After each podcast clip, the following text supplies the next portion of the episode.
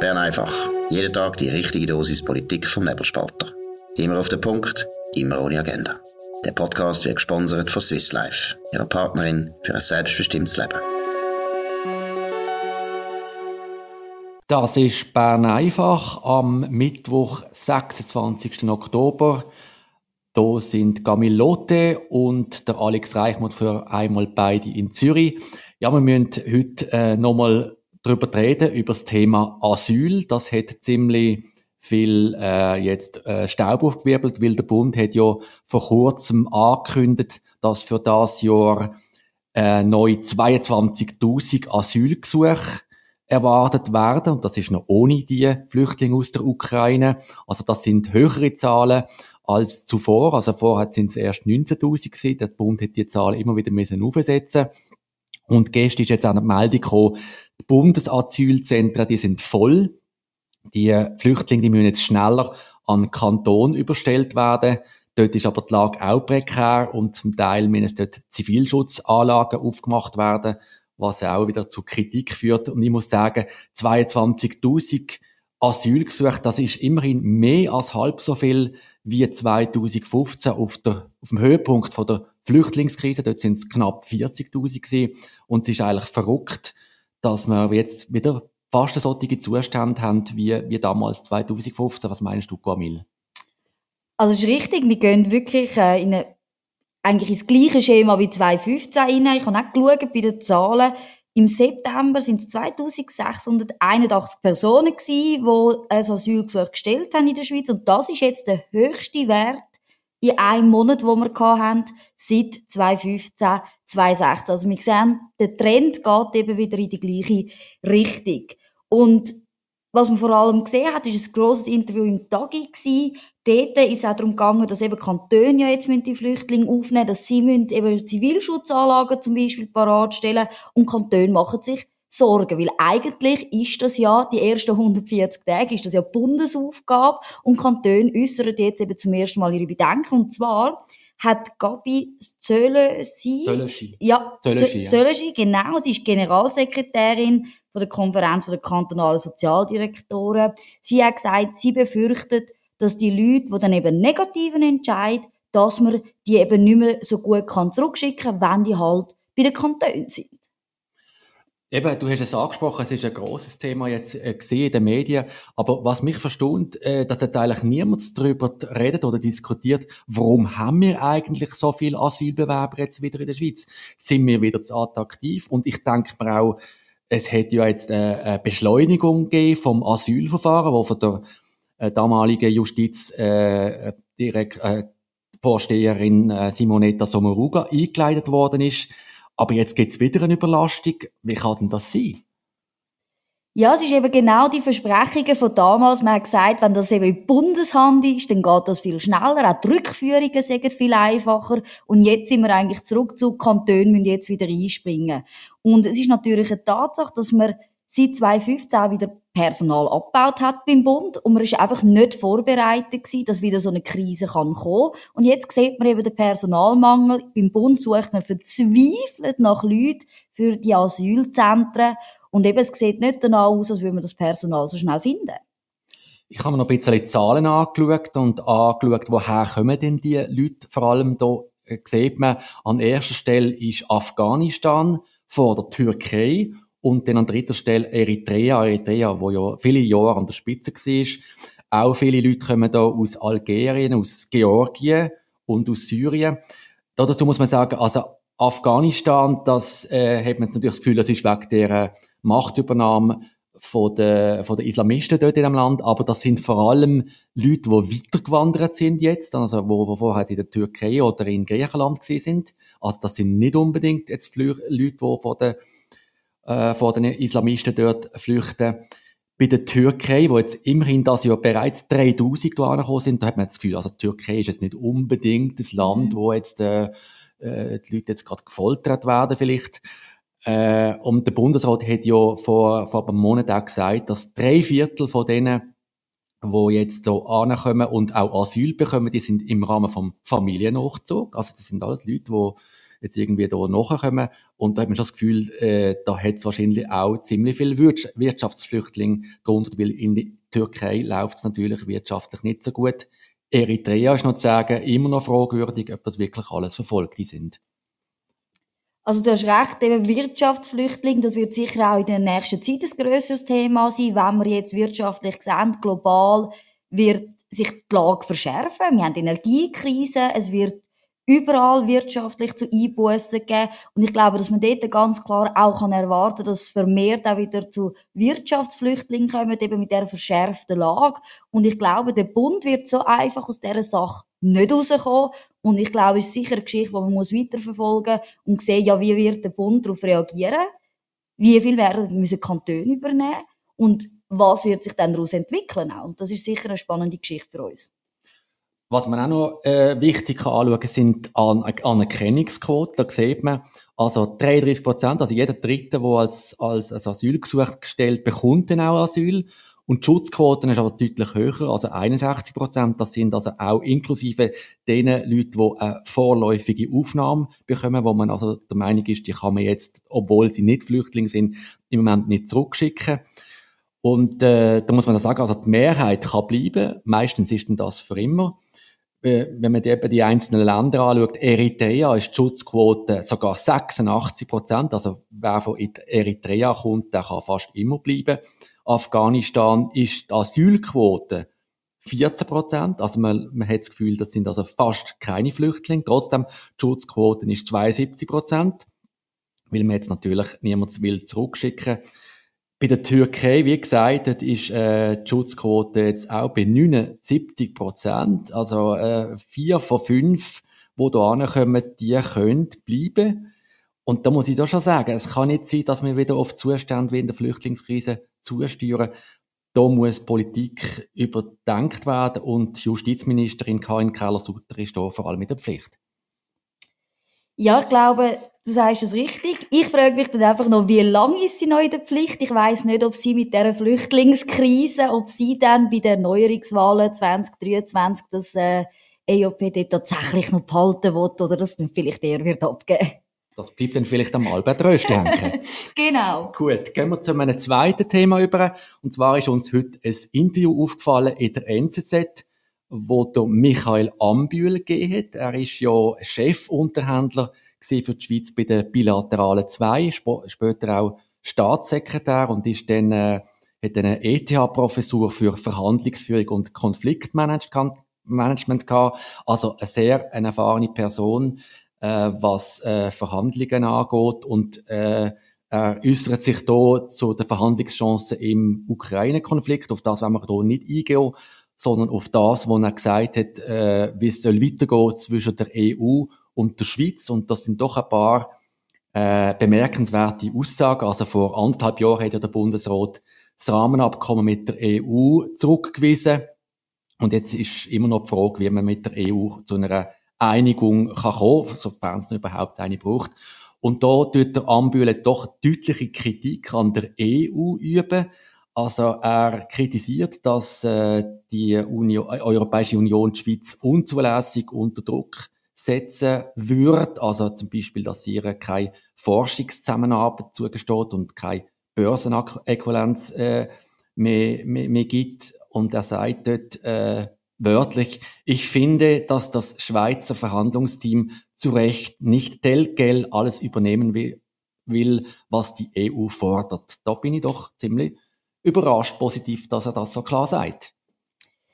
Ja, also als ich das Interview gelesen habe, musste ich auch sagen, es ist doch eine Überraschung, aber andererseits, die Situation hat sich natürlich auch geändert. Ich glaube jetzt mit der, dass die, die Verhandlungen sind abgebrochen worden, es gibt Stand also abgebrochen worden sind sie nicht, sie sind ja fertig. Sie sind fertig, ja. genau. Man hat sich einfach entschieden, dass man das nicht unterzeichnet und trotzdem diskutieren wir immer noch über das Rahmenabkommen oder immer noch über eine neue Lösung und dass er sich jetzt da doch so klar äußert, überrascht mich, aber auch er hat, das merkt man im Hinterkopf doch immer noch den Gedanken, es braucht jetzt eine institutionelle Lösung mit der EU. Und er bringt ja doch auch ganz klare Vorschläge. Also er sagt, es wird eine automatische oder eine dynamische Übernahme vom EU-Recht geben, aber es soll einfach Ausnahmen geben. Und zwar sollte die EU die Ausnahmen gewähren beim Lohnschutz, aber auch bei Zuwanderung, eben in Sozialversicherungen. Dort soll die EU der Schweiz Raum lassen.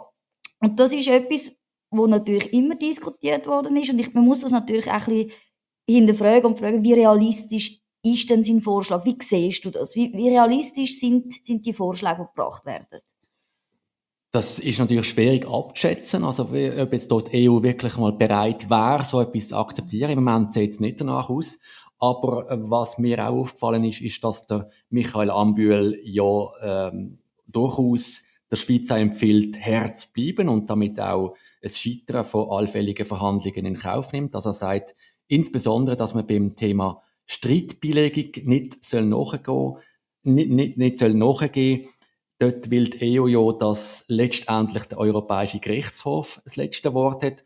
Und er sagt da, Zitat, bei all den materiellen Konzessionen der Schweiz bei der Übernahme von bestehendem und zukünftigen Recht ist nicht einzusehen, weshalb die EU den Drittstaat Schweiz dem Europäischen Gerichtshof unterstellen soll. Also, und dann sagt er noch, wir sollten bei den heiklen Grundsatzfragen, die unser staatspolitisches Verständnis betreffen, strikt bleiben. Genau, und das sind doch sehr scharfe Aussagen, die er, die er da trifft. Und ich hoffe natürlich sehr stark, dass man das in Bern oder auch in den, den Verhandlungsmandaten, dass man das auch vielleicht im Hinterkopf hat, dass eben einerseits Verhandlungen auch dürfen abgebrochen werden oder scheitern, das gehört auch dazu. Und andererseits, dass man sich eben auch immer fragt, wie wichtig ist es tatsächlich für die EU? Wie wichtig ist eben tatsächlich auch der EU-Gerichtshof im Endeffekt, was auch die Wirkung davon anbelangt, lange nicht zum Beispiel auch ein Schiedsgericht, wo er ja zum Beispiel auch erwähnt in dem Artikel, oder nur Ausgleichsmaßnahmen, vielleicht sogar ohne Schiedsgericht und nur über Prüfung von Verhältnismäßigkeit. Und im Endeffekt doch ein spannender Artikel, wo ich würde sagen, empfehlenswert. Also wie gesagt, zwischen der EU und der Schweiz sind, ist da weiterhin schlechte Luft. Und schlechte Luft äh, gibt es voraussichtlich auch in Bier im Kanton Aargau. Dort ist nämlich, äh, soll, kommt das Reservekraftwerk äh, an, wo der Bund jetzt aufstellt, damit wir nächsten Winter nicht in einen Strom-Blackout reinlaufen. Das wird voraussichtlich mit Öl oder Gas betrieben. Und da ist uns jetzt äh, ein, Artikel im BCA Media, also bei der Aargauer Zeitung, äh, aufgefallen. Nämlich, äh, die haben herausgefunden, dass es ja nicht nur einen Haufen CO2 gibt, wenn das, wenn das Öl- oder Gaskraftwerk läuft, sondern dass es tatsächlich auch wirklich eben zu schlechter Luft führt. Also es ist wirklich für die Luft auch eine Art Katastrophe. Ja, eben, es ist doch jetzt spannend, dass man eben, man hat, die, man hat das Kraftwerk und jetzt merkt man plötzlich, das wird auch andere Folgen haben. Anscheinend hat niemand daran gedacht, ist wieder mal, nicht überraschend. Aber was sind denn genau die Folgen? Was heißt das zum Beispiel für die Anwohner dort? Mit was müssen die rechnen? Und was können sie auch dagegen machen? Können sie überhaupt etwas dagegen machen? Nein, dagegen machen können sie ja nichts. Es ist ja ganz erstaunlich, dass da äh, jetzt alle normalen Regeln für den Bau von so einem von so einer Anlage außer Kraft gesetzt worden sind. Also es, ist, es gibt auch keine Umweltkeits Umweltverträglichkeitsprüfung, es gibt keine äh, Möglichkeiten für, für Einsprachen.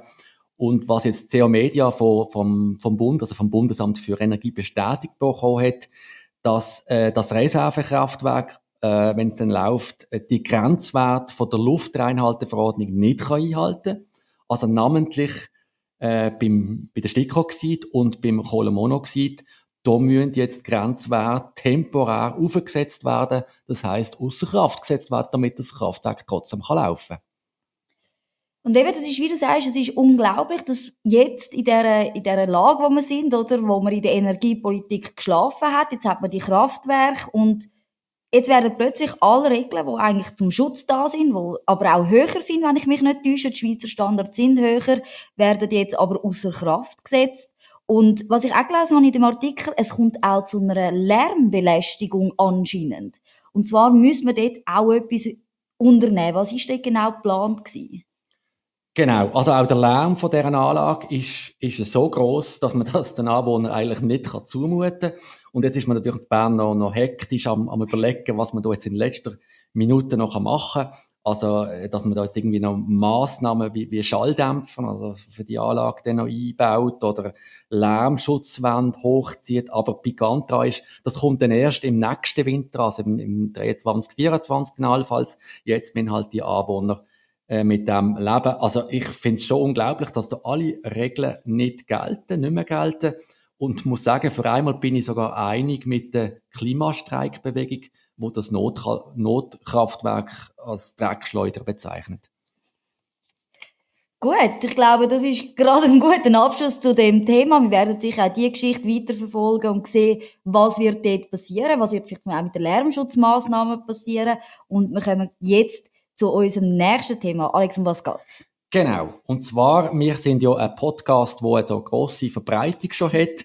Es ist jetzt aber eine Konkurrenz äh, entstanden, und zwar eine von der SP, nämlich die hat das, das Format Meier-Wermut lanciert, wo die beiden SP-Präsidenten Matthias Meier und Cedric Wermut äh, wöchentlich in einem, in einem Talk oder in einem, in einem Podcast äh, über aktuelle politische Themen diskutieren. Die erste Folge ist jetzt draussen. Man sieht hier die beiden Parteipräsidenten an einem Tisch sitzen, vor einem schlichten Holztäfer, also sehr einfach gehaltenes äh, Umgebung. Und sie diskutieren jetzt in der ersten Ausgabe über drei Themen, nämlich äh, das Referendum von der SVP gegen, gegen, gegen das das Klimagesetz vom Parlament, dann über äh, Tatsache, dass jetzt da offenbar Russland Flüchtlinge oder Kriegsdienstverweigerer aus Russland kein Asyl bekommen und dann noch geht's noch um Hilfe für Demonstranten im Iran und Sanktionen gegen Iran. Äh, äh, Gamil, du hast dir das auch angeschaut. Was hast du für einen Eindruck gehabt? Ja, also es ist ja doch eine grosse Erwartung weil Bevor ich den Podcast gelesen habe, ist wirklich in allen Medien ist der Podcast erwähnt worden. Also im Tagi, in der NZZ groß. Und das gibt einem doch gewisse Erwartungen an den Podcast. Ich habe jetzt auch gelesen, er ist, ähm, er ist spannend gewesen, muss ich sagen. Ich bin doch überrascht gewesen über zwei, drei Aussagen. Ähm, das, was mir am besten gefallen hat, ist am Schluss die spontanen und schnellen Antworten. Das ist immer besser als das, was man vorbereitet hat. Aber ich glaube, das ist doch etwas Neues, aber irgendwie auch doch nicht, weil es ist ja normal oder fast schon gang und gäbe, dass Parteien mit ihren Wählern gerne direkt kommunizieren Und ich denke da zum Beispiel an Tele Blocher, was es ja schon seit 15 Jahren gibt. Ähm, jetzt auch der André Silberschmidt hat ja einen Podcast zum Beispiel. Dann auch der Tommy Matter mit seiner Fernsehsendung. Also es ist ein Trend. Und der Roger Köppel natürlich. Natürlich, der Roger Köppel gehört auch dazu. Also es ist ein Trend, die Podcast oder einfach die Direktkommunikation mit den Mitgliedern. Was denkst du, wie siehst du das? Hat das Chance auch bei der SP oder eher nicht? Das weiß ich jetzt natürlich nicht, ob das bei den SP-Wählern ankommt. Ich muss sagen, ich, ich habe mir das angeschaut, beim, so wie es gemacht ist, muss ich sagen, der Raum, wo sie drinnen sitzen, das hat für mich ein bisschen etwas Beengendes. Also es sieht sich für ein bisschen äh, aus wie eine Gefängniszelle. ein bisschen. Also da muss ich sagen, unsere, unser Studio von dieser Bücherwand ist also hier schöner. Aber sonst doch aus, es ist ist absolut äh, attraktiv, es ist interessant zuzulassen, obwohl ich natürlich da meistens anderer Meinung bin. Und ich muss sagen, ich habe fast den Eindruck, da ist ein bisschen Bern einfach nachgeahmt worden. Auch wenn wir uns natürlich im Gegensatz zu dem SP-Podcast als journalistisches Gefäß sehen, das ehrt uns natürlich und muss sagen, Konkurrenz belebt Geschäft. Absolut. Also wir werden sicher noch das mitverfolgen, wie das mit dem Podcast weitergeht, weil ich glaube, im Endeffekt kommt es ja jetzt darauf an, was da für Inhalt geliefert wird. Dann auch gibt es Reaktionen auf Social Media auf den Inhalt und landet der Inhalt im Endeffekt bei den traditionellen Medien. Das heißt, ja, in dem Podcast ist das und das gesagt worden. Also das bleibt sicher spannend. Aber wir haben, glaube ich, noch die letzte Meldung sowieso zu Social Media, wo heute auf Twitter auftaucht ist. Genau, und zwar gestern ist ja beim Bern einfach äh, das Ranking von Lobbywatch äh, Thema gewesen. Also dort hat die, äh, die Organisation Lobbywatch hat äh, geschaut, welche Parlamentarier am meisten bezahlte Mandate haben und an der Spitze ist gestanden Ruth Humbel Mitte aus dem Kanton Aargau mit angeblich 21 Mandaten ist in, das ist in ganz vielen Medien ein Top-Thema gesehen, das Ranking. Und heute jetzt, ziemlich peinlich, muss Lobbywatch äh, nachliefern und äh, muss eingestehen, dass es ein Fehler unterlaufen ist. Nämlich sieben von diesen angeblich 21 bezahlten Mandaten von der Ruth Humbel sind gar nicht bezahlt, sondern die sind ehrenamtlich. Das ist also ein Irrtum, ein peinlicher Fehler. Auch Lobbywatch selber schaut das als peinlich an. Gut, das war's von Bern einfach heute an diesem Mittwoch. Wir tun noch darauf aufmerksam machen, es läuft immer noch eine Abo-Aktion, wo man das Nebelspalter-Abo für 50% Rabatt bekommen Man muss dort auf den Link Abo lösen gehen, wo da unten dran bei den Show Notes äh, angeführt ist. Und beim Checkout äh, muss man einen Code eingeben, und zwar ist das der Nachname vom derzeitigen Favorit im Rennen um den Bundesratssitz. Also der Nachname, also wenn Sie zum Beispiel der Meinung sind, der Favoritin heißt Blöchliger, dann muss man den Umlaut auch ausschreiben, also OE. Also Umlaut ausschreiben, der Favorit im, im Rennen oder die Favoritin im Rennen um den Bundesratssitz. Gut, das ist es gewesen. Bitte abonniert uns, bitte kommentiert uns auch und empfehlen uns weiter. Das ist es von Bern einfach. Danke fürs Zuhören und einen schönen Abend. Das war Bern einfach, immer auf den Punkt, immer ohne Agenda. Gesponsert von Swiss Life, ihrer Partnerin für ein selbstbestimmtes Leben.